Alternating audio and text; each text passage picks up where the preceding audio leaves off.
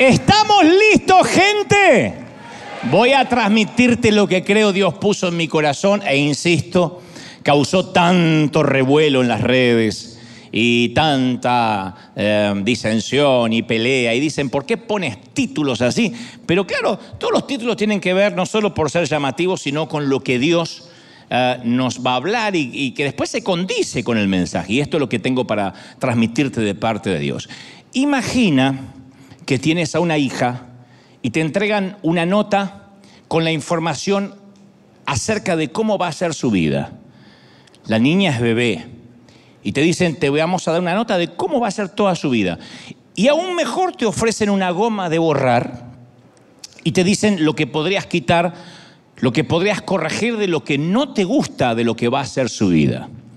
Te dan cinco minutos para corregir, para evitarle cualquier cosa que no te gusta, que vas a leer que le va a pasar. Te enteras, por ejemplo, inmediatamente leyendo esa hoja de vida que tendrá un problema de dislexia. Que leer, que resulta fácil para la mayoría de los niños, a ella le va a resultar difícil y eso le va a traer, obviamente, complicaciones eh, académicas. Sigues leyendo y te enteras que en la escuela secundaria tu hija tendrá un gran círculo de amigos, pero más tarde su mejor amiga, casi su hermana, tendrá un accidente y fallecerá. O quizá morirá de cáncer. La cosa que será repentinamente de la vida de, de tu hija. Luego en la secundaria descubres que entra a la universidad. Mientras estudia, ella pierde una de sus extremidades en un accidente automovilístico. A continuación, se sumirá en una profunda depresión. Unos años más tarde conseguirá empleo y luego también lo perderá en una recesión profunda del país. Logrará enamorarse, casarse, pero pasará también por un doloroso divorcio. Y con esa nota acerca de la vida de tu hija delante de ti y cinco minutos para corregir lo que no te gusta, ¿qué borrarías? Esa es la pregunta que hizo el psicólogo Jonathan Haidt en, una, en un ejercicio hipotético. Les daba el papel a todos, imaginen que es su hija, ¿qué borrarían? El accidente, la pérdida de la amiga, el problema de dislexia, que quizás eso le trajo grandes complicaciones y bullying en el colegio, el divorcio. Ah, ¿Qué borrarían de todo lo que acabaron de leer? Y todos coinciden en que la mayoría borraría lo que sienten que le causaría más daño, más dolor. Porque vivimos en una generación de padres helicópteros, padres que bajamos así a rescatar a nuestros hijos. Apenas nos enteramos de algo, vamos y hablamos con la maestra para que nadie lo maltrate, para que nadie le haga bullying, para que no fracasen en nada. Los que somos de esta generación, ni siquiera los padres se molestaban en conocer nuestra maestra. Veníamos con un ojo morado así y se me pegó el maestro. Y algo habrá hecho, decía el viejo. ¿Se acuerdan? Ahora no. Ahora vamos enseguida y los rescatamos para que no sufra. Ahora, ¿sería buena idea evitarle a nuestros hijos cualquier sufrimiento? ¿Cualquier adversidad? ¿Sería buena idea? No, no es lo que queremos. Digo si sería buena idea. Nadie quiere que tenga adversidad. ¿Será posible que la adversidad los termine formando? ¿Será posible que la adversidad sea lo que los haga crecer como a nosotros? Pablo, el apóstol, creía que el sufrimiento llevaba sí o sí al crecimiento, que el sufrimiento produce personas más exitosas, más efectivas. Romanos eh, 5.2, Pablo afirma, porque sabemos que el sufrimiento produce perseverancia. Sin sufrimiento uno no persevera.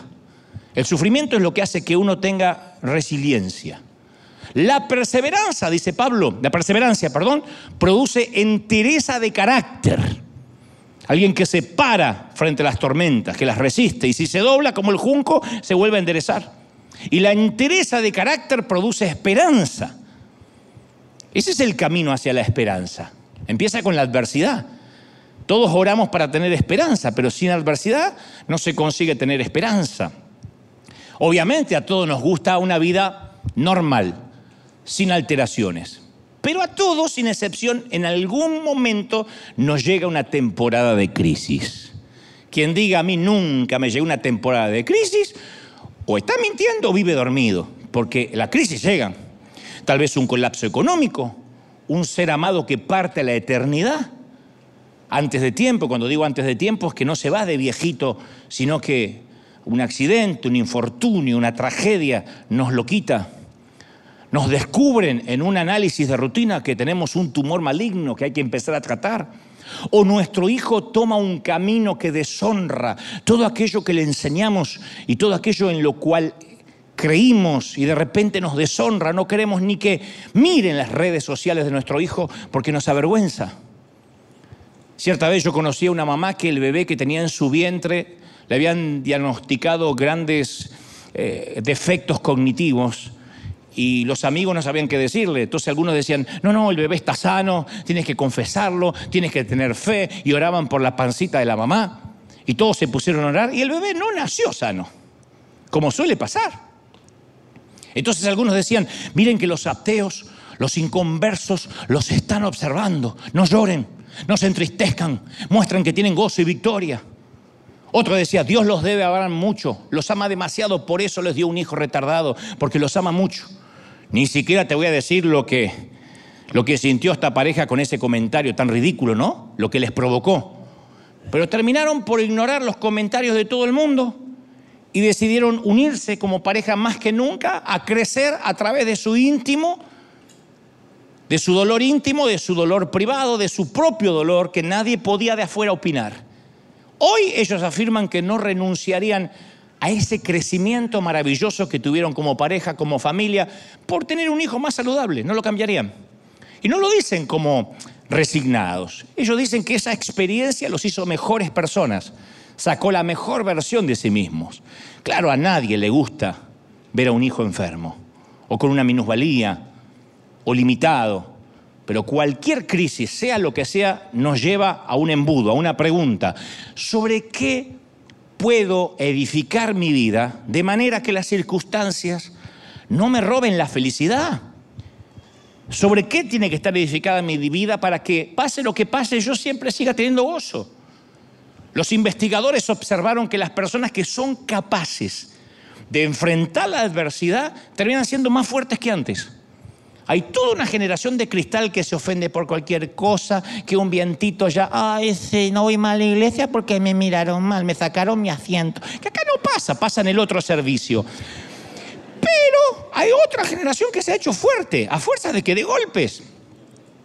Y así como existe el estrés postraumático, los investigadores hablan del estrés o del crecimiento postraumático del crecimiento postraumático, los traumas que hacen que nos desarrollemos, que tengamos otro carácter. Y estos investigadores sostienen que la adversidad conduce al crecimiento. La adversidad nos hace fuertes, o sea, la adversidad nos lleva a crecer más que ninguna otra cosa que pueda existir. La adversidad es lo que nos hace crecer. Muéstrame una mujer, un hombre que tuvo adversidad en su vida y yo te voy a mostrar a alguien con carácter firme, no necesariamente amargado o amargada. Porque en la adversidad descubrimos de qué estamos hechos. Un líder, ¿cómo se muestra un líder? Y en tiempos de pandemia, en tiempos de, de tempestad, de zozobra, en tiempos de los vientos golpean la barca, ahí es cuando se para un líder. En los tiempos de recesión, en los tiempos de guerra, uno ve lo que tiene dentro como si apretara un dentífrico. Y a veces decimos, ay, yo nunca podría pasar lo que pasó a esa persona. Yo creo que si estuviera en su lugar me moriría. No me diga que no lo pensaste alguna vez viendo a una pareja de padres en un panteón enterrando un ataúd blanco, echando un puñado de tierra sobre el ataúd en donde yace su niño. Tú dices, yo vivo algo así y creo que no salgo nunca más debajo de la manta o me tiro encima del cajón. Y luego atravesamos algo similar o peor y vemos que el corazón sigue latiendo, que el mundo sigue girando, aunque muchas veces nos queremos bajar. El mundo sigue girando. Uno quisiera que el mundo se detenga, que esté en low motion, en cámara lenta, porque hoy tenemos un funeral y el mundo sigue. Siguen los vendedores en la puerta, sigue alguien eh, chismeando, sigue la suegra diciendo, los voy a visitar un día de esto la vida sigue. Pero no sabemos lo que somos capaces hasta que tenemos que hacerle frente. Hasta que finalmente nos fajamos y le hacemos frente. Y en la adversidad, ¿qué aprendemos? A sobrevivir, a mantenernos respirando, gente que no es poco. El que no aprendió eso durante el 2020 no estuvo aquí. El 2020 nos enseñó que había que seguir respirando. No había otra prioridad. No era mantener ni la piscina, ni pagarle al jardinero, ni tener una mascota nueva, ni comprarse un bote, los que tenían dinero, o trabajar. Era mantente respirando. Caramba, que no es poco. Trata de respirar. Y apenas teníamos una complicación en los pulmones, ya teníamos un pánico. ¡Ay, me voy! Porque había que respirar. Mantente respirando. Mantente respirando significa tienes que atravesar esta situación, como decía el, el primer ministro británico Churchill cuando estés atravesando el infierno, por el amor de Dios, sigue caminando. Nadie acampa en el infierno, tienes que seguir caminando. Dios podría haberle permitido a Abraham que se quedara en Ur. A Moisés que se quedara a vivir plácidamente en la corte del faraón como si fuera el príncipe Carlos en Buckingham. Podría haberle apartado a David de Goliat, que nunca se lo encontrara, a Sadrán, Mesat y Abednego del horno de fuego, a Daniel le podía haber quitado el foso de los leones. A Elías le podía haber evitado conocer a Jezabel, esa hermosa mujer. A Anemías de la cautividad. Podía haberle a Juan el Bautista evitado a Herodes, a Esther de ser amenazada, a Jeremías de ser rechazado, a Pablo de naufragar. Pero Dios utilizó todo ese crisol de pruebas, ese tamiz, ese colador, para producir en ellos perseverancia, resiliencia, carácter. Y permíteme ser brutalmente honesto, que no es lo mismo que bruto y honesto. Brutalmente honesto. Pues uno creen que hay que ser bruto y honesto y ofenden a todo el mundo. No, brutalmente honesto. Es un tema de semántica. Yo, como todo el mundo, detesto las crisis. No voy a hacer una apología en favor de las pruebas, yo las detesto. No tanto por lo profundo del dolor, sino por lo mucho que dure ese dolor. Yo sé que gracias a las crisis, me imagino, digo, que me he vuelto y me sigo volviendo más humilde, más sabio, más flexible, más comprensivo, porque eso producen las crisis. Pero a mí me deja un mal sabor de boca. No creo que haya alguien acá que diga a mí me encantan las crisis, no creo. A menos que le guste que le peguen con un látigo y otras cosas. Pero si no, no. A mí no me gusta. Todo cristiano va a ser zarandeado. Ese no es el asunto.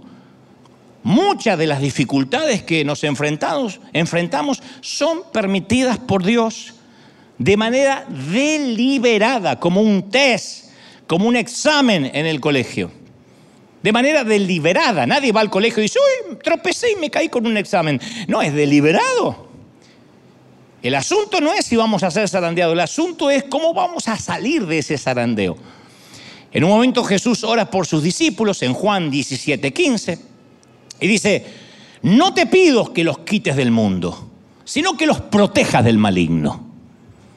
No pide que seamos sacados del mundo, Jesús, que nos ponga en una burbuja, en un invernadero, eh, que nos meta en Neptuno, en Plutón, o que vivamos en una suerte de membrana plástica evangélica. Lo que pide es que Dios nos proteja en medio de las crisis que sí o sí vamos a vivir. Esto no lo pega nadie en la nevera ni en sus automóviles, pero en el mundo tendréis aflicción. Después dice, confía, yo vencí al mundo, pero es una promesa, van a tener aflicción. Seremos arandeados. Tenemos, tenemos que saber qué va a suceder. Lo único que no sabemos cuándo va a suceder. La buena noticia es que somos arandeados con un propósito, por algo nos pasa. ¿Por qué? Porque Dios quiere producir en nosotros carácter, resiliencia, como nosotros con los hijos. A ver, hijo, prueba de hacerlo tú solo, hasta para enseñarnos a andar en bicicleta. Yo recuerdo cuando no me caí de la bicicleta, me caí de la confianza. Mirá qué profundo. Mi papá dice, vamos a andar en bici. Yo tenía las rueditas, esas que están atrás, que te sostienen. Y mi papá dijo, ya es hora de quitar las rueditas. Tienes 18, no, 5 o 6 años. Bueno, pero si me vas teniendo, y mi papá me iba teniendo así, vamos, vamos, vamos. Nunca me sueltes, ¿eh? Nunca me sueltes, jamás, me dice mi papá. Me doy vuelta, mi viejo allá con mi hermano hablando. Y dice, y me caí. No me caí de la bici, me caí de la confianza. Entonces, recuerdo que eso me enseñó a mantener el equilibrio, a que no podía pretender que papá fuera toda la vida sosteniéndome la bici detrás mío. Y como eso, un montón de avatares de la vida que iban a venir, que tienen que ver con el carácter y los que hemos sido zarandeados salimos del proceso más sabios, poquito más sabios, porque conocemos nuestras debilidades, nuestros puntos fuertes, nuestros puntos débiles. Mira, yo te voy a revelar el secreto más guardado del liderazgo cristiano, y con esto me van a querer quemar mis colegas, pero te lo voy a revelar. Antes de revelarte ese secreto, te quiero contar que para ciertos motores, si acaso la mayoría, existen muchos combustibles. Muchos. La gasolina es un combustible volátil. Los autos que compiten para ganar carreras quieren que tenga la gasolina más combustión y le añaden óxido nítrico a la mezcla para que tenga más combustión, más explosión. El petróleo es otro combustible, aunque no tan explosivo como tampoco lo es el diésel que usan los tractores. Algunos combustibles son muy buenos y otros son destructores. Todos son inflamables por naturaleza, todos producen cantidades incalculables de energía, porque hay algunos que van destruyendo el motor por dentro y le van acortando la vida cada vez que lo encienden. Por eso los motores de los autos que corren carrera tienen que ser rectificados continuamente, cambiados continuamente porque los va comiendo por dentro. Y este es el secreto más guardado del liderazgo cristiano. Cuando comenzamos a servir al Señor, no todos usamos el mejor combustible.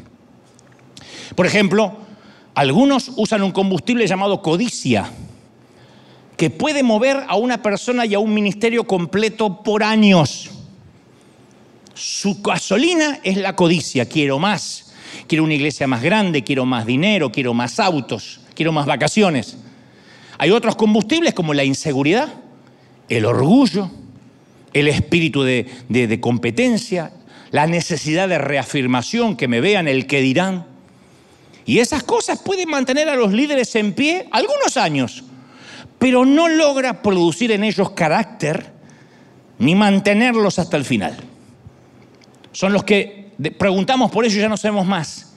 Están dos años, cinco años, diez años en el mejor de los casos y después no nos enteramos más de ellos. Porque la gasolina los consumió por dentro porque no era la correcta. Filipenses 1.15 dice, algunos a la verdad predican a Cristo por envidia y por contienda, dijo Pablo, otros de buena voluntad. Pero algunos tienen como, como gasolina la envidia. Algunos salen a predicar todos los días por contienda. Me voy a parar tras el púlpito a atacar a aquel pastor. Y predican. Y la palabra no vuelve vacía y algunos son tocados, pero su combustible los va corrompiendo por dentro, los corroen. Y algunos son tan poderosos, esos combustibles, que los líderes los sacrifican todo en el altar que ellos mismos crearon en su ego, a su ego. Y los va consumiendo. Ahora, todos queremos servir a Dios, pero en el fondo, todos en algún momento hemos usado diferentes tipos de combustibles. Si no, no habría gente que se va de las iglesias, como aquí, que dice, me voy porque no me dejan servir. No, se van porque aquí no los ven servir, que es diferente. Lo que quieren es que lo vean servir. Porque para servir hay mucho. Lo que pasa es que si quieres que te vean, es un combustible incorrecto que te va a corroer. Ese combustible puede ser quiero que me admiren otros pastores, quiero demostrarle al pastor que no confío en mí, el líder que se perdió al dejarme ir. Son como las ex o los ex que viven para demostrar lo feliz que son y apenas se divorcian sacan una foto. Me hice las nalgas, ya está. Con mi parte del divorcio y la jeta. Lo quieren demostrar. Pero todo lo hacen para demostrarle al otro, mira lo que te estás perdiendo. Bueno, hay algunos que toda su vida el combustible espiritual es eso, demostrarle al otro, al pastor que no confió en mí. Yo quiero tener multitudes al precio que sea. Quiero ser famoso, quiero ser número uno, me dijo uno alguna vez. Yo no nací para ser número dos, yo quiero ser number one. Otros dicen, quiero servir a Dios para que me paguen un sueldo, para que me paguen un salario. Y es combustible equivocado y empiezan con ese combustible, los echa a andar, pero a la larga no los puede sostener. Por eso Dios interviene y en plena altura crucero, algunos que ya estamos en el ministerio, incluso en pleno vuelo, a plena velocidad crucero, interviene Dios y nos zarandea para cambiarnos el combustible. y como Dios no quiere sacarnos completamente del ministerio porque nos ama demasiado, permite el zarandeo en la mitad del vuelo como una turbulencia para que salgan a luz las motivaciones equivocadas y cambiemos el combustible que nos viene impulsando. Te lo digo porque yo he estado ahí. Lo que me trajo hasta acá fueron las turbulencias en vuelo. Yo también comencé, aunque diciendo quiero servir al Señor, inconscientemente para que me vean, para demostrarle a mi mamá, a mi papá, a aquel pastor, a aquel que yo puedo, que... Y de repente ese combustible te empieza a corroer. Y en plena altura crucero viene el zarandeo. Pedro seguía a Jesús, pero el zarandeo iba a cambiarle el combustible para que pudiera sostenerse luego de la, de la resurrección y la persecución que iba a venir. Porque solo una motivación correcta, solo el verdadero carácter es lo que nos va a sostener hasta el final. No hay otra cosa que te sostenga. Vas a comenzar a servir en la iglesia y te van a ofender, porque en la iglesia trabajamos con organismos vivos, con gente que ofende. ¿Por qué? Porque tú ofendes, porque yo ofendo, porque todos ofendemos. Y el que dice, al final en la iglesia hay más gente peor que afuera. Lógico. Acá están dos enfermos. Y acá hay gente que ofende, gente maleducada, gente neurótica y de la otra. Y esa gente viene y te va a ofender. ¿Qué te va a sostener? El carácter. No que te traten entre algodones, el carácter. Por eso insisto, no tenemos que orar para que Dios nos libre de ese proceso, sino que aprendamos a atravesar ese proceso del zarandeo. Es la prueba, pero es una prueba dentro de un ambiente controlado. Es un test que no se le escapa de la vista a Dios. Es un ambiente controlado. Es un proceso, el zarandeo, que está bajo el estricto control de Dios. Es similar a lo que en el campo del aprendizaje los expertos llaman la curva J. La curva J.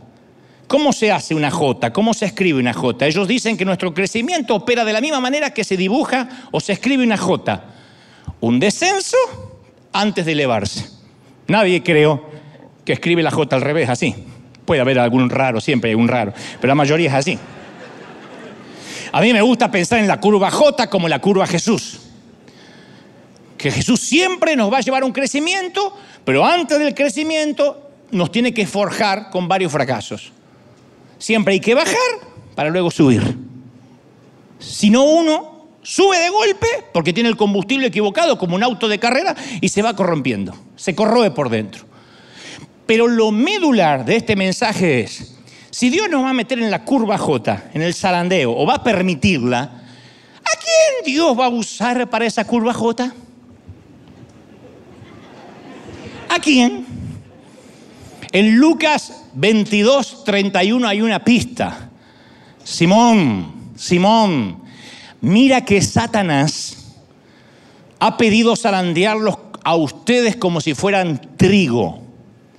Pero yo he orado por ti para que no falle tu fe. Y cuando tú hayas vuelto, fortalece a tus hermanos, no se pierdan esto. Jesús le dice a Pedro que Satanás los pidió para zarandearlos como se zarandea el trigo en la era, para separar lo bueno de lo malo.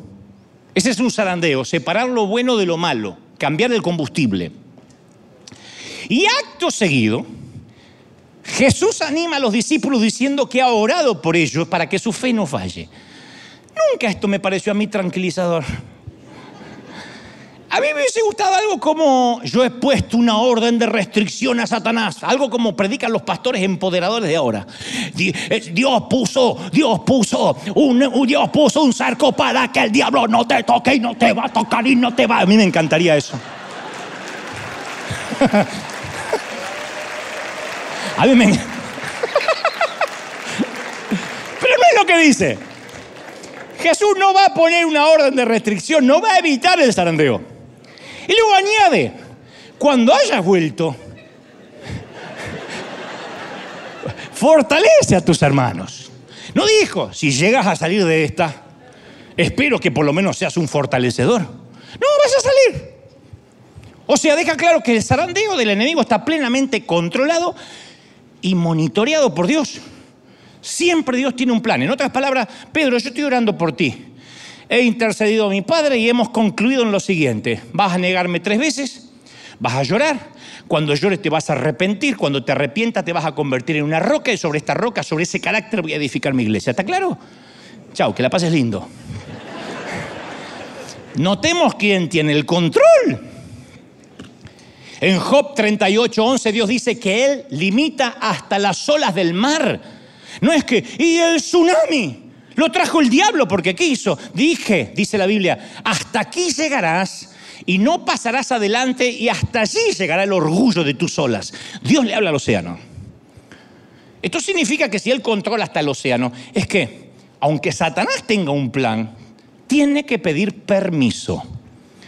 Jesús mismo lo explicó en Mateo 28, 18. Dios me ha dado toda autoridad en el cielo y ¿dónde más? Y en la tierra. Y esto lo prueba.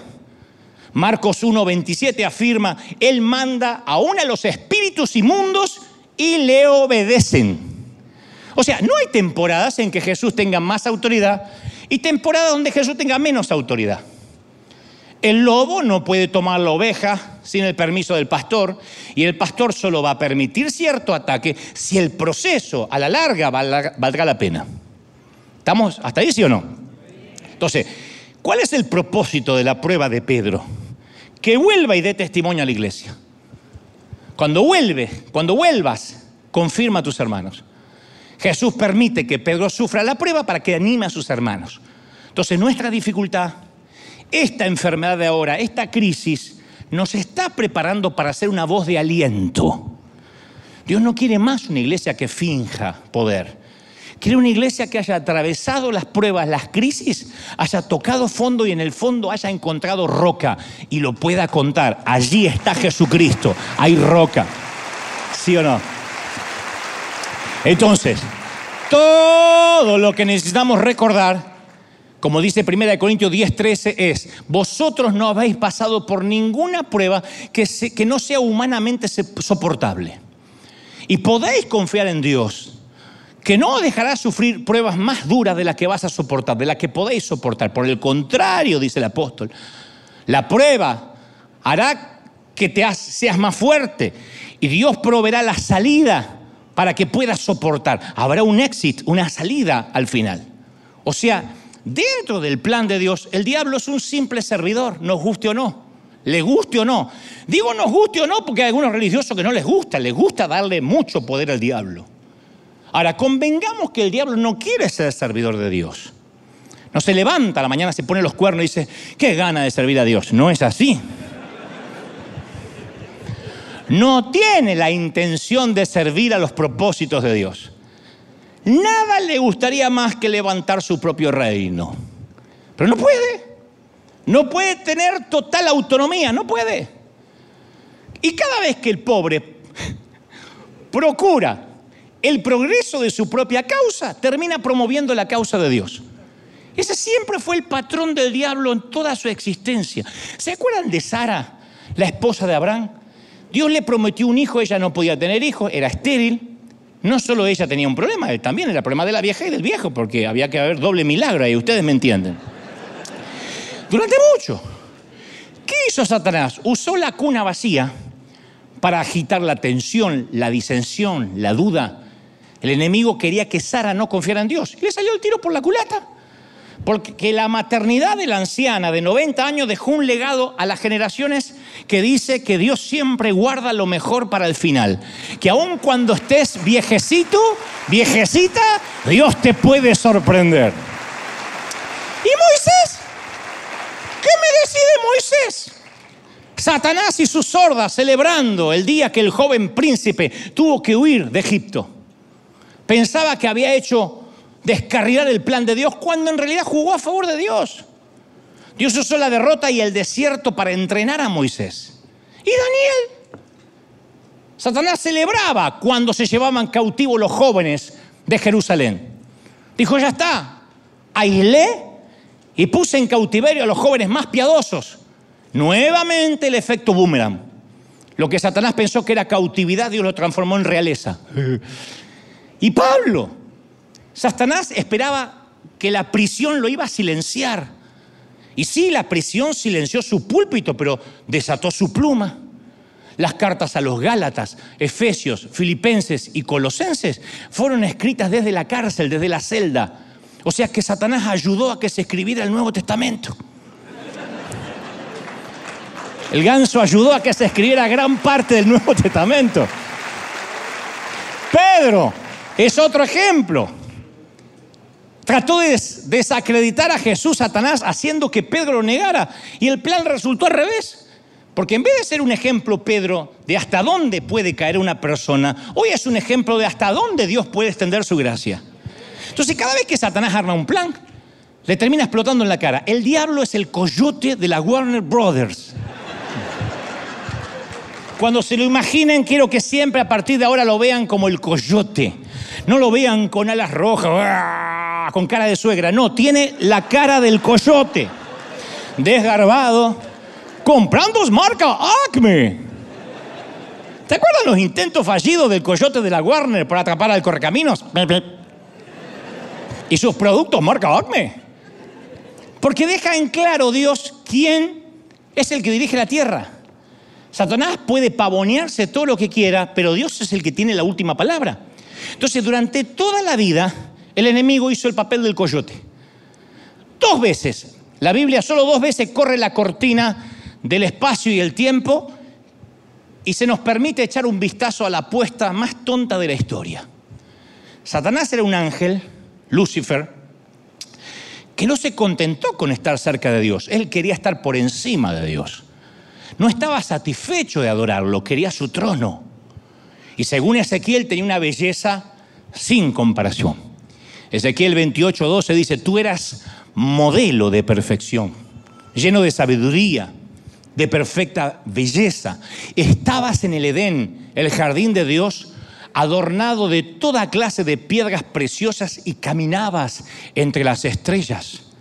Tu conducta fue perfecta desde el día que fuiste creado hasta que apareció en ti la maldad. El tipo caminaba pechito de paloma como un argentino por las nubes así. Era una mezcla de Ronaldo con el talento de Messi. y las ganas de Chicharito.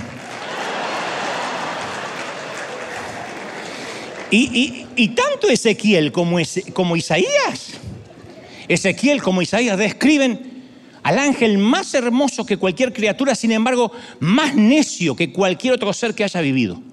Porque el orgullo fue su caída. Entonces, la mayoría de los entendidos teólogos leen en Isaías 14, 13 la descripción de la caída de Lucifer. Dicen que eso habla de Lucifer, yo lo creo. Dice, voy a subir hasta el cielo, en palabras de Lucifer. Voy a poner mi trono sobre las estrellas de Dios. Voy a sentarme allá lejos en el norte, en el monte donde los dioses se reúnen. Subiré más allá de las nubes más altas y seré como el Altísimo. No son palabras de Nabucodonosor, son palabras de Lucifer. Y debido a que trató de ser como Dios, cayó delante de Dios a través de la historia y él se ha pasado la vida tratando de convencer al hombre que haga lo mismo, que caiga. Esa fue la estrategia que usó para decirle a Eva, come de este fruto y seréis como Dios. No cambió. Es tan egocéntrico ahora como lo era entonces. Es tan necio ahora como lo era entonces. Es tan limitado ahora como lo fue entonces. No lo olvide, todos los ángeles son inferiores a Dios, todos. Dios es omnipresente, está en todas partes a la vez. Los ángeles no pueden estar en todas partes a la vez. No pueden reproducirse, son asexuados. De manera que los ángeles que cayeron nunca se reprodujeron, la humanidad siempre fue creciendo. Son demasiado pocos demonios para tanta gente. Por eso es muy petulante decir, al noche el diablo me atacó. ¿Qué se va a atacar el diablo si no sabe ni, ni sabe dónde vive por ahí? No, son las obras de la carne, son tus consecuencias. Pero el diablo no puede estar en todas partes. Dios es omnipotente. Los ángeles tienen el poder que Dios permite que tengan. Dios es omnisciente, todo lo sabe. Los ángeles saben solo lo que Él quiere que les sea revelado. ¿Sí? Y Satanás es un ángel caído. Eso incluye a Satanás, es inferior a Dios. Y aunque los religiosos se rasguen las vestiduras, Satanás está, sigue estando al servicio de Dios. El diablo es tan siervo en su rebelión como lo era en los días de su obediencia. Por eso mismo Martín Lutero es el que puso este título. Martín Lutero llamó el diablo de Dios. Claro que el timador preferiría engañarnos y hacernos pensar que Él es una fuerza independiente, con un poder ilimitado, pero Él solo tiene el poder que Dios le permite tener. Él preferiría que nunca escuchara las palabras de Juan 4:4, vosotros sois de Dios, porque Él está en vosotros y Él es más poderoso que el que está en el mundo. Él, el que está dentro tuyo, es más poderoso. Alguien tiene que decir amén, más poderoso. Entonces Dios quiere, a ver, ¿está claro cuál es la cadena de mando? Dios está al control. Al diablo lo tiene con las riendas cortas. No sé si notaste las palabras de Jesús. Satanás os ha pedido para zarandearlos. El diablo no exige, no resuelve, no decide. Él pide, suplica, solicita. Así como pidió permiso para tentar a Job, pide permiso para tentar a Simón Pedro. Satanás no hace nada que Dios no sepa. Y Dios usa a Satanás para llevar adelante la causa de su reino. ¿Cómo usa Dios a Satanás para hacer la obra del cielo? Lo usa para entrenarnos, se vale de él para zarandearnos, porque todos tenemos la misma enfermedad del diablo, hasta el más dócil de nosotros. En un momento tiene un concepto más alto de sí mismo del que deba tener. En un momento a todos, no solo los argentinos, se le vuelan los pájaros. Yo he visto mexicanos agrandados y salvadoreños agrandados como zapatillas de monja. Yo los he visto.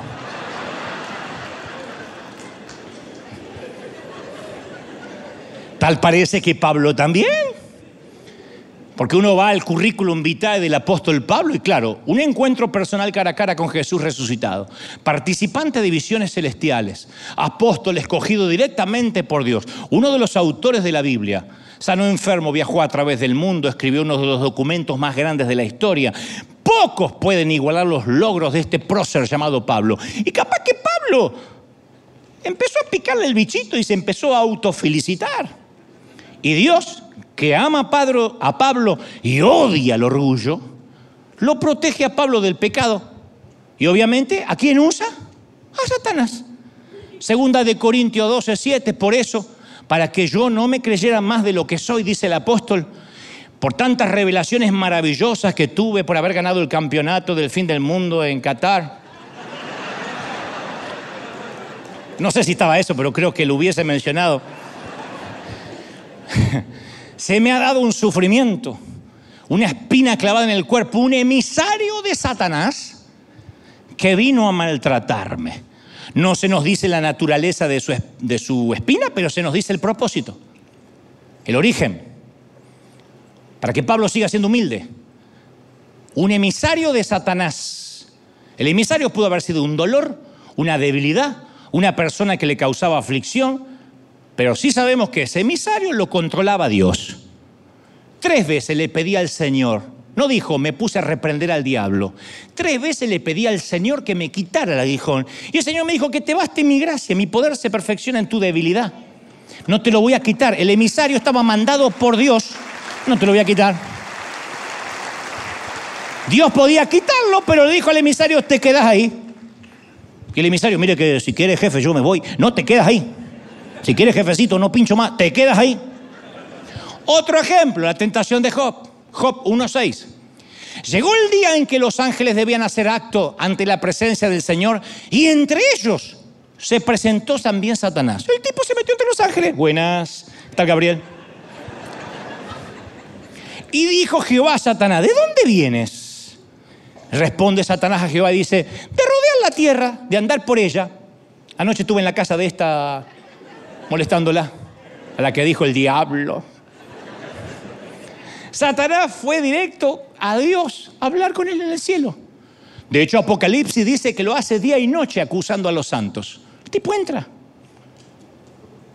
Sin embargo, considera el argumento de Satanás ante Dios. Estuve viendo a Job.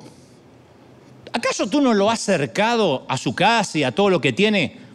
Y al trabajo de sus manos has dado bendición y sus bienes aumentaron en toda la tierra. Job 1.10. Satanás está muy familiarizado con quien es Job. Es obvio que en algún momento se acercó para hacerle algo, pero es consciente de la protección que tiene y la bendición.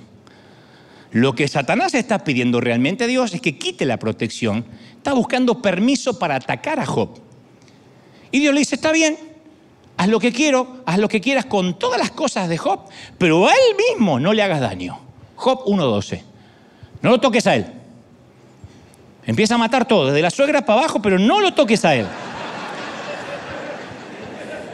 Y nota que otra vez es un ambiente controlado. Le da el permiso, pero los parámetros de la lucha. No le da, le da permiso, pero establece los límites. Cuidado, te estoy mirando. No lo vas a tocar a él. No lo vas a matar, mejor dicho. Quizá no entendemos el motivo de la prueba, pero entendemos el origen, la fuente. A la iglesia de Esmirna del primer siglo, Cristo le dice en Apocalipsis 2.10, no temas lo que vas a sufrir. Para probarlos, el diablo arrojará a algunos de ustedes en la cárcel y estarán así por 10 días, sean fieles hasta la muerte y yo les daré la corona de la vida. Y como dice un autor, escucha las palabras de Jesús. Cristo informa a la iglesia acerca de la persecución, la duración de la persecución. Va a durar 10 días, está controlado. ¿Para qué? Para ser probados. ¿Y qué resultado va a tener? La corona de la vida. Es un test. Jesús, Dios, usa a Satanás para fortalecer su iglesia. Usa, se vale de la pandemia para tamizar y ver, y ver quiénes venían por costumbre y quienes realmente no hablaban de oídas de Dios, sino que lo habían visto. Al coyote de la Warner siempre le explota la dinamita en la cara. Martín Lutero dio en el blanco cuando describió al diablo como una asada que utiliza para Dios para cuidar su jardín. Y la asada nunca corta lo que el hortelano quiere conservar. Y nunca reserva y guarda lo que el jardinero quiere cortar. La asada está en las manos de Dios. No se le va a pasar la mano al diablo. Dios tiene la asada. Una parte del castigo que tiene Satanás es la frustración de que cuando Él te quiere destruir, Dios lo usa para fortalecer su jardín. Y Él ha sido el otro siervo durante toda su existencia. Otro ejemplo, Saúl, rey de Israel, lo consumen los celos al tipo. El tipo era Mbappé mirando a Lionel. Era... Y David lo había eclipsado. Hacía todo mejor que Saúl, cantaba mejor impresionaba más a las chicas, a las mujeres, hasta mató a los gigantes que Saúl temía. Y sin embargo el tipo, en vez de elogiar las habilidades de David, que pertenecía a su ejército y era su flamante yerno, se volvió pernicioso, hostil. Y Dios, en un esfuerzo por despertar a Saúl de esos celos ciegos, mandó otra vez a su siervo involuntario, Satanás, para ayudar. Dice la Biblia, al día siguiente un espíritu maligno mandado por Dios se apoderó de Saúl. Y este se puso como loco dentro del palacio. Primera de Samuel 18:10. Un espíritu maligno mandado por Dios a Saúl. Dios mandó un espíritu, le ordenó a un ángel caído. Si Saúl no quería beber de la copa de la gracia de Dios, que por un tiempo beba la copa del furor del infierno. Y el Nuevo Testamento tiene un montón de esos incidentes también, de una disciplina similar. Pablo reprende a la iglesia de Corinto porque toleraba la inmoralidad y le dice, entonces ese hombre deberá ser entregado a Satanás, que se destruya lo que es puramente humano, pero que el Espíritu salve cuando venga el Señor. En 1 de Corintios 5:5. Hay una cosa semejante que ocurre en una instrucción que Pablo le da a Timoteo, el joven evangelista estaba como enfermándose de gente que, de líderes que influían negativamente. ¿Y cuál fue la instrucción de Pablo? Esto le pasó a Himeneo y a Alejandro, los cuales los, ya los entregué a Satanás para que aprendan a no ofender a Dios con sus palabras. Primera de Timoteo 1.20. Entonces, un amor santo a veces toma la difícil decisión de entregar al hijo a las consecuencias de la desobediencia. Dios no es un bombero que dejo embarazada a quien no tengo que dejar y viene y me ayuda con el aborto. Dios no es un, el, el, SWAT o el helicóptero que me salva de las circunstancias, de la desobediencia. Porque un amor santo toma decisiones difíciles. Algunos santos despiertan con un golpecito cariñoso, otros necesitan un garrotazo en la cabeza. Y cuando Dios necesita darte un garrotazo, invita a Satanás. Hasta Dios le dio permiso a Satanás para que tentara a su hijo. Nos olvidamos de aquella frase. Y luego el Espíritu llevó a Jesús al desierto para que el diablo lo sometiera a tentación, Mateo 4.1. No fue el diablo el que llevó a Jesús al desierto, fue el Espíritu Santo el que lo llevó hasta allí. Y le dijo, Satanás, tienes permiso de tentar a mi hijo. Satanás es el lacayo de Dios. Se le llama el gobernante de este mundo, Juan 12:31, pero es un simple gobernante que responde ante un rey. Daniel 4:17 afirma, el Altísimo gobierna en el reino de los hombres y se lo da a quien él quiere. Salmo 33:10 dice, Jehová anula el consejo de las naciones y frustra los planes de los pueblos. Así que Satanás es un lacayo con correa, un perrito bajo las órdenes de un gran Dios. ¿Qué digo un perro? Un coyote. Y Dios dice cuando inician los mandatos y cuando terminan los mandatos. No es Satanás quien pone a los dictadores. No es Satanás quien dice, lo voy a poner. Porque uno dice, Satanás nos puso un presidente. No, primero lo votó el pueblo. A veces no lo votó el pueblo, pero allí Dios lo permite. Y es Satanás el que de alguna forma decide y el que lo pone y el que, y el que dice yo voy a querer hacerlo, pero dice no, no, no, no, no, no, tú no decides, yo soy el que tengo la correa. No, no, pero yo quiero, y lo tiene, siempre es un coyote, siempre es un coyote. No es ese diablo que uno se imagina, es un coyote con una correa. Y él dice yo voy a decidir hacer tal cosa, no, no, hasta ahí. Y más de ahí no puede pasar. Está descrito como un león rugiente que acecha para devorar a la gente. Y Pedro dice, resístanlo en primera de Pedro 5.9, resístanlo firmes en la fe, sabiendo que los mismos sufrimientos están siendo experimentados por sus hermanos en el mundo. Resiste. ¿Saben qué es resistir? Ignóralo, resiste, párate en la fe y dile, no tienes ninguna autoridad, tienes una correa así, una correa chiquitita. Las fauces del león están sufriendo. ¿Cuántos lo creen? Díganme amén. El diablo es un asesino por naturaleza, pero no puede decidir. Él cree que decide, no decide. El don de la vida y la muerte es algo que solo maneja Dios. Deuteronomio 32, 39, mirad que yo, yo soy Él. Fuera de mí no hay Dios. Yo mato y doy vida, dice el Señor. Yo hiero y yo sano y no hay quien libre de mi mano. Ese es nuestro Dios. Santiago 4:13. Vosotros que decís, mañana iremos a tal lado o a tal lugar y pasaremos un año y comerciaremos y comerci comerciaríamos o como se diga. Comercializaremos, muy bien. Y obtendremos ganancias. No sabéis lo que traerá mañana. ¿Qué es tu vida? ¿Eres niebla? Que aparece por poco tiempo y desaparece. En lugar de eso dices, tienes que decir, si Dios quiere, viviremos aquello. Si Dios quiere, haré tal cosa. Nunca dijo si Satanás quiere. Si Dios no quiere, yo no lo voy a hacer. Si esta noche llego a casa, es porque Dios me llevó a casa. Si tengo un ataque al corazón camino a casa, es porque también Dios me llevó a casa, al otro domicilio. me llevó a casa. Satanás no tiene la última palabra. ¿Estamos de acuerdo, sí o no? Y tengo más evidencia antes de terminar para demostrar que es un simple siervo de Dios. Segunda de Corintios 4:4 dice, el Dios de este siglo cegó el entendimiento de los incrédulos.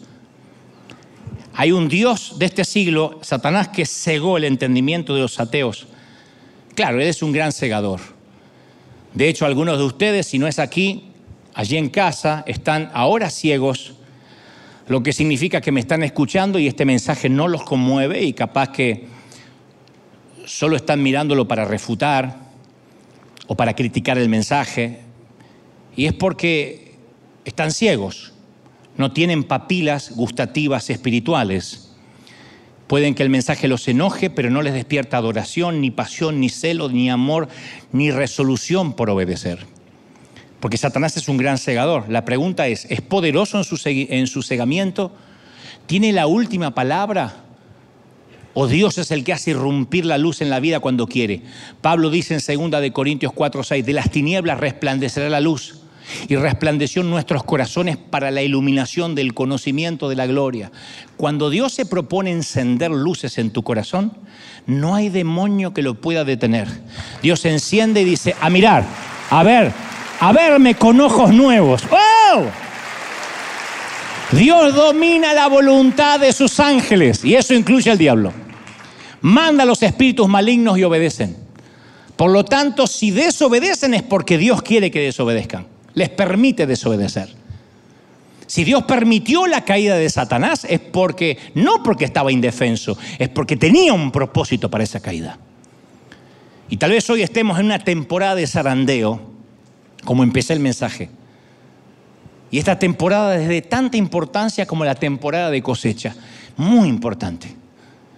Porque el proceso de zarandeo nos refina, nos, eh, nos entrena. Nuestra oración durante esta temporada de zarandeo tiene que ser no pedir, Señor, no quiero ser más zarandeado, sino, Señor, ayúdame a atravesar bien el proceso. ¿Están conmigo, sí o no? Que mi fe sea ratificada.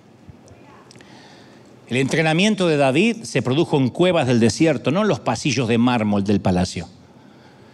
El entrenamiento de José fue en las eh, prisiones de Egipto. Moisés aprendió y se volvió humilde mientras trabajaba como pastor en las arenas del Sinaí.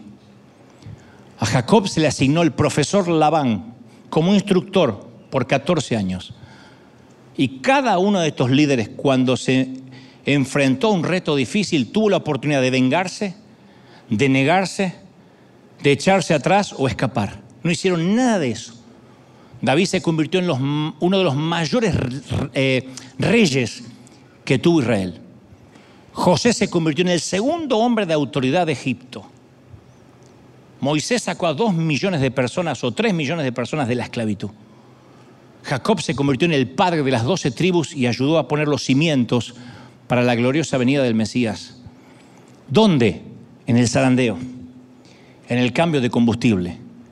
Y yo sé que por ahí a alguno aquí todavía le cuesta imaginar o te cuesta imaginar que lo que estás viviendo podría resultar en algo bueno. Tú dices, no me digas, ¿de verdad? No inventes. Lo que yo estoy viviendo me estás diciendo que es el diablo con permiso de Dios. Me estás diciendo que estoy en un ambiente controlado para algo. Y capaz que te cuesta concebir que esa enfermedad, que esa deuda, que esa muerte puede ser un instrumento para algo digno. Y si te cuesta todavía, te doy el último ejemplo para terminar. Yo no voy a minimizar tu crisis, ¿eh? Pero en comparación a la que te voy a contar, tu crisis es una fiesta. Un Salvador sin pecado fue cargado de pecado. El autor de la vida lo pusieron en la cueva de la muerte. La victoria de Satanás parecía segura y por fin el diablo iba ganando por diferencia de goles no solamente había goleado, sino que había clavado el esférico en el ángulo, pasando por encima al mejor jugador del mundo que lo había dejado tendido en el suelo. A Satanás le había salido el tiro por la culata con todo, desde Sara hasta Pedro. Pero ahora le había salido las cosas bien. Todo el mundo había visto su victoria. Y él ya estaba haciendo el bailecito de la victoria. Sin embargo, de repente se ilumina el sepulcro al tercer día, retumba la roca y Satanás supo que lo habían timado otra vez. Una, una vez más había sido la herramienta en las manos del hortelano. Aunque un día se reveló, el pobre desgraciado nunca dejó de ser el diablo de Dios.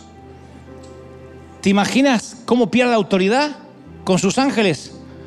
Porque dicen, jefe, cada vez que usted hace algo sale al revés. Se pasó todo el tiempo pensando que había derrotado el cielo y en realidad lo había ayudado. Dios quería probar su poder sobre el pecado y la muerte y fue exactamente lo que hizo. Y adivina quién lo ayudó. ¿Quién crees que instigó a Judas para que lo entregue? A los fariseos para que pidan la cruz y a los romanos para que lo ejecutaran. ¿Quién fue? ¿Quién crees que ayudó? El otro siervo, el viejo coyote, el legendario el coyote trabajó para Dios en el gran plan de salvación. Y una vez más al coyote le explotó la dinamita en la cara. Solo que esta vez el cielo no es que logró algún gol en la mínima diferencia. Esta vez el diablo de Dios hizo un autogol, un gol en contra, y le dio al cielo nada menos que el campeonato para el resto de toda la historia. El otro siervo siempre está al servicio de Alguien tiene que celebrar y aplaudir por eso. Alguien tiene que aplaudir más que eso. Aleluya. Vamos, celebra, celebra, celebra al rey. Si crees que esta palabra te tocó, dale un aplauso glorioso al rey. Celebra, celebra, celebra al rey de reyes. Aleluya. He aquí Dios nos dio toda autoridad. ¿Tú lo crees? ¿De verdad que lo crees?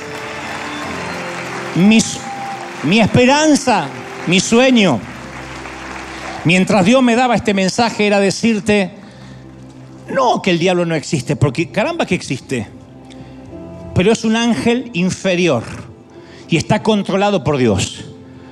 Y cuando te pones bajo la cobertura de Dios, Satanás va a hacer lo que Dios le permita que haga, no tengas temor. La enfermedad va a avanzar hasta donde Dios diga. La muerte va a llegar si Dios quiere llevarte a casa, si no, no. ¿Estamos de acuerdo, sí o no? No hay nada más poderoso que tu Dios. No hay nada más poderoso que el Señor de señores. Alguien tiene que creerlo, ¿sí o no? Aleluya. Me fascina esto. Pero tengo que decirte, Satanás ha pedido para zarandearte. y yo voy a orar para que tu fe no falte, no te falle, para que te sostengas, para que te mantengas, para que resistas. No ahora, hasta que Cristo venga, para que tu carácter sea más fuerte, para que salgas zarandeado pero en victoria, para que no baje los brazos, para que no creas que estás derrotado. Es parte de la historia pero tienes que saber que estás controlado. Si hay un cerco que se, que se abre, va a ser porque Dios lo permite. O porque tú, en desobediencia, abras ese cerco. La desobediencia, el pecado, te deja a expensas del enemigo. Él anda como león rugiente buscando a qué devorar. Cuando tú te pones bajo la presencia de Dios, automáticamente la protección que vino sobre Job viene sobre ti. Y si te va a tocar es porque Dios lo permite o tú lo permitas. ¿Cómo? En pecado, en rebelión, en obediencia. Y solito te vas y te entregas en manos de aquel que está buscando para matarte. No obstante, si dices, a pesar de mis errores, a pesar de mis errores, a pesar de mis equívocos, yo todos los días corro la gracia, todos los días voy a la presencia del Señor y pido su protección. Tienes que saber que no importa, no hay diabetes, no hay pandemia, no hay virus, eh, no hay cáncer, no hay metástasis, que va a matarte si Dios no quiere que te mate. Si Dios te quiere llevar de algo, te va a llevar. Con algo te va a llevar. Algo se va a valer para llevarnos. Pero eso no viene porque Dios se descuidó, porque estaba ocupado. Es propósito de Dios. Es maravilloso saber que uno está viviendo en el propósito de Dios. Es maravilloso. Nada va a pasar que Dios no lo disponga. El avión no se cae si Dios no quiere que se caiga. Si hay un propósito. Eso te hace vivir la vida en paz, con felicidad, con gozo, perderle el miedo al enemigo. Es un ángel inferior. Ni es omnipotente, ni es omnisciente, ni es omnipresente. Y si hace algo, insisto, lo repetiré otra vez, es porque Dios le permite que lo haga. Y le dice, hasta aquí, cuidado. Porque yo le voy a dar la salida para que pueda soportar, porque es mi hijo, lo estoy procesando. ¿Está recibiendo esta palabra, sí o no? Impresionante. Aleluya. Levanta tus manos al cielo, vamos a orar. Padre, di conmigo, Señor Jesús, fuerte, entra en mi corazón, perdona mis pecados, anota mi nombre en el libro de la vida. Comienzo otra vez. Amén. Ahora mantén las manos en alto. Quiero orar por todos. ¿Cómo te ama el Señor? ¿Cómo te ama príncipe el Señor? ¿Cómo te ama princesa? ¿Cómo no te va a amar si en sus manos te tiene esculpido? ¿Cómo te ama el Señor? Padre, he transmitido lo que creo me has dicho que diga a este tu pueblo, a este tu ejército, a estos tus obreros de primera línea y ahora, Señor, sella con tu espíritu esta palabra todos orando, todos, todos clamando al Señor. Diga, Señor, yo quiero que esta palabra se selle en mi corazón. Te vas a ir de aquí viendo a un Dios poderoso y a un débil coyote pidiendo permiso.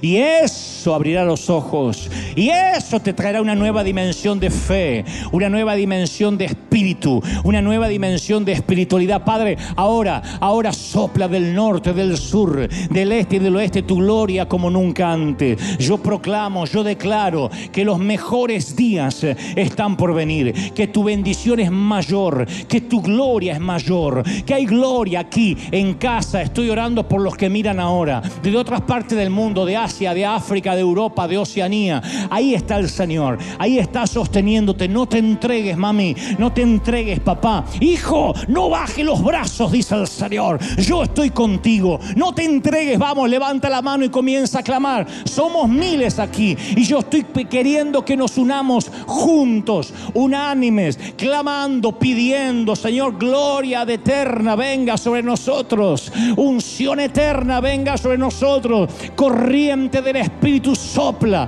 Corriente del Espíritu derrama tu gloria. Derrama tu gloria, tu presencia. Yo sé que vienen tiempos nuevos, tiempos de gloria, cosas que ojo no vio, ni oído yo, ni han subido a tu corazón. Yo lo creo, yo lo declaro, yo proclamo tu bendición. Vamos, levanta las manos al cielo una vez más y dile, Señor, recibo esta palabra. Uy, te hace libre esta palabra. Te quita la cautividad de la mente. El Señor te hace libre. Recibe, recibe, recibe. Estás viendo no solo a Dios, sino hasta al enemigo con ojos nuevos. Y cuando ves al enemigo con ojos nuevos, dice, no tengo de qué preocuparme. Si hay alguien con temor, porque ha abierto puertas, dile, Señor, yo me meto bajo tu cobertura. Tu sangre me cubre ahora. Tu gracia me alcanza. Tu sangre me cubre. Y me cubre en el hospital y en el panteón y en casa y en el campo y en la ciudad y en mi salida y en mi entrada. Viva donde vivas, te sana el Señor, te toca el Señor, te bendice el Señor. Padre, he transmitido a este tu ejército lo que me has dicho que diga y soy libre de esta palabra. Quede sellada, atada, atada a su cuello, escrita en las tablas de sus corazones. Lo creo, lo declaro. Di conmigo, Señor Jesús me voy libre, fuerte, de la cautividad del enemigo. Estoy bajo tu protección. Tú me cuidas, fuerte. Tú me controlas. Tú me monitoreas. Estoy bajo tuyo. Estoy bajo tu protección. Amén, amén y amén. Gloria al Señor. ¡Hay gloria, mis queridos! Dale ese aplauso al Señor, al Rey de Reyes. Hay gloria, gloria, gloria. ¿Cuántos se van bendecidos? Celebra, celebra, celebra al Rey. Chao, gente. Hasta el domingo que viene. Que Dios te bendiga. Chao, chao, chao, chao. Chao, bendecidos.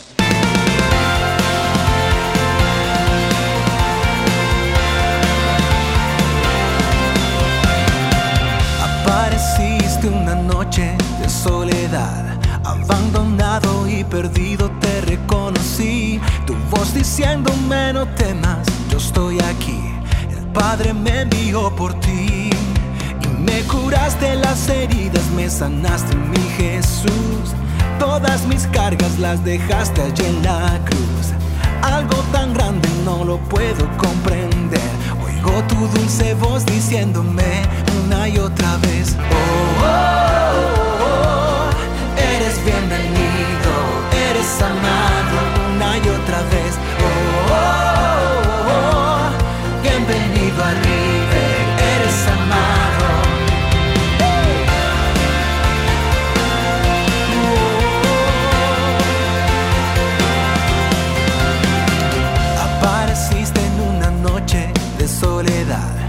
abandonado y perdido te reconocí. Tu voz diciéndome no temas, estoy aquí. El Padre me envió por ti y me curaste las heridas, me sanaste mi Jesús. Todas mis cargas las dejaste allí en la cruz. Algo tan grande no lo puedo comprender. Oigo tu dulce voz diciendo